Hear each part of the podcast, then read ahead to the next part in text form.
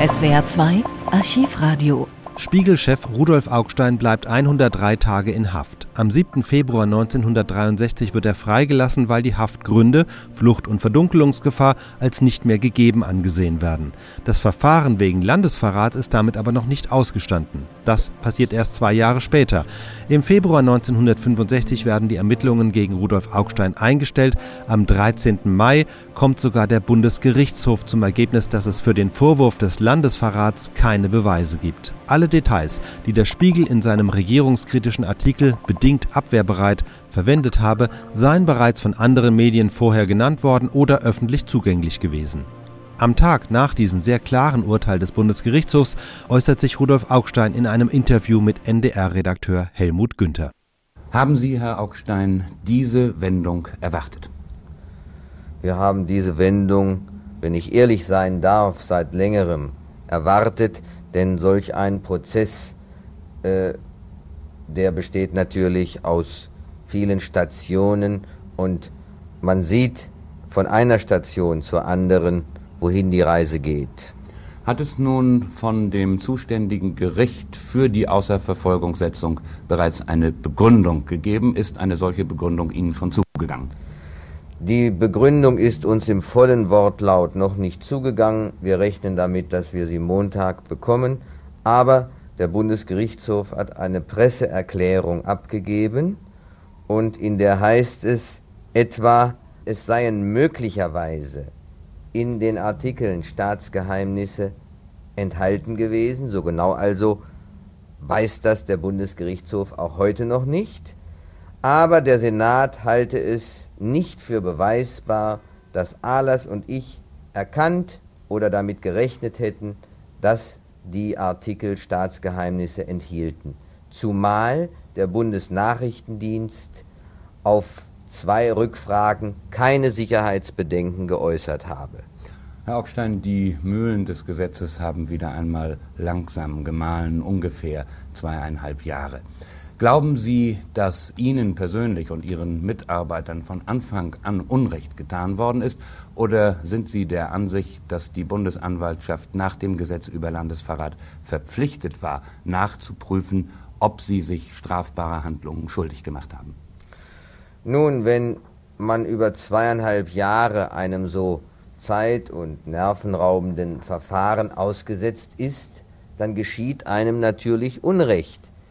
Aber die Frage, die Sie mir stellen, ist doch, glaube ich, anders, ob man uns absichtlich Unrecht getan hat. Und soweit gehe ich keineswegs der Bundesanwaltschaft zu unterstellen, sie hätte uns absichtlich Unrecht getan. Allerdings muss ich sagen, wenn man sieht, wie etwa im Fall Adelbert Weinstein von der Frankfurter Allgemeinen Zeitung vorgegangen wird, so hätte ich mir auch damals gewünscht, die Bundesanwaltschaft möchte ähnlich vorgehen und hätte so vorgehen müssen wie jetzt im Falle des Albert Weinstein.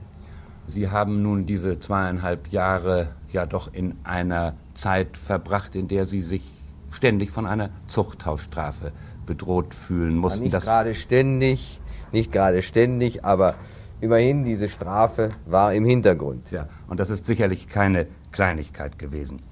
Aber vielleicht haben Sie aus dieser ganzen Situation auch einige positive Erfahrungen gezogen.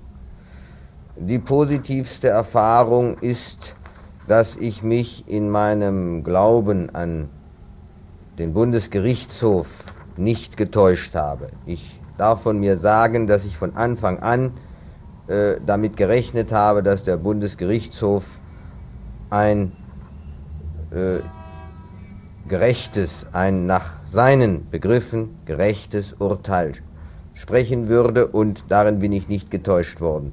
Weiter halte ich es für gut, dass die Frage des Geheimnisbegriffes aufgerollt worden ist, weiter die Gutachterfrage, viele andere Fragen etwa wie äh, ob Verteidiger mit Untersuchungshäftlingen ohne Aufsicht sprechen dürfen und so weiter, sind doch durch diese Affäre angestoßen worden und ich glaube, die positiven Auswirkungen werden auf die Dauer die negativen Erscheinungen doch weit überwiegen. Und das ist vielleicht nicht nur für Sie persönlich zu sehen, für Sie und Ihre Mitarbeiter, sondern überhaupt ganz allgemein für den Staatsbürger. Wenn das so käme, könnte und sollte es uns alle befriedigen. Und nun noch eine letzte Frage, Herr Augstein. Haben Sie vor, eventuell Schadensersatzansprüche zu stellen?